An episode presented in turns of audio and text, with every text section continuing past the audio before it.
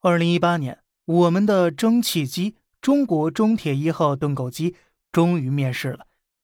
可惜还没来得及庆祝啊，一个更大的问题随之而来：德国公司依旧不把我们放在眼里，嘲笑我们的盾构机技术不行，也就是个中看不中用的空壳子罢了。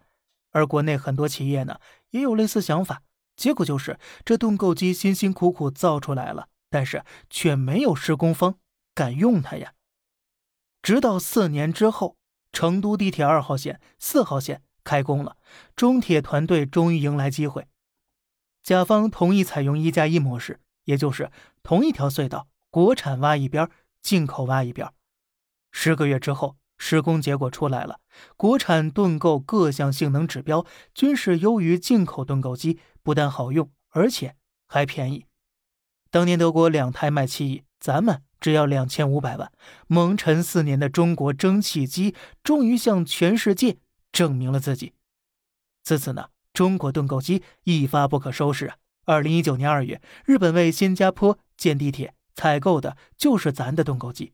这是中国盾构首次击败传统三巨头中的日本。同年十二月，巴黎地铁十六号线采购的也是中国盾构机，这是中国首次杀入西方老巢。马来西亚、以色列、土耳其、意大利，尽管国外盾构机价格一降再降，也依然没挡住中国盾构大杀四方啊！而到目前为止，中国盾构机已经占据国内百分之九十的市场，全球三分之二的市场了。二零一六年，曾经嘲笑羞辱咱们的德国巨头威尔特公司，也被我们反向收购了盾构机业务。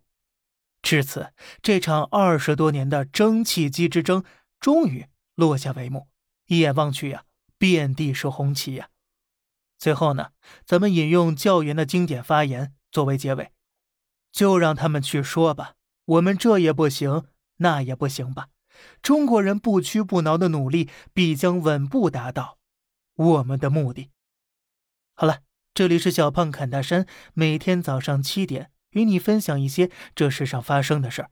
观点来自网络，咱们下期再见，拜拜。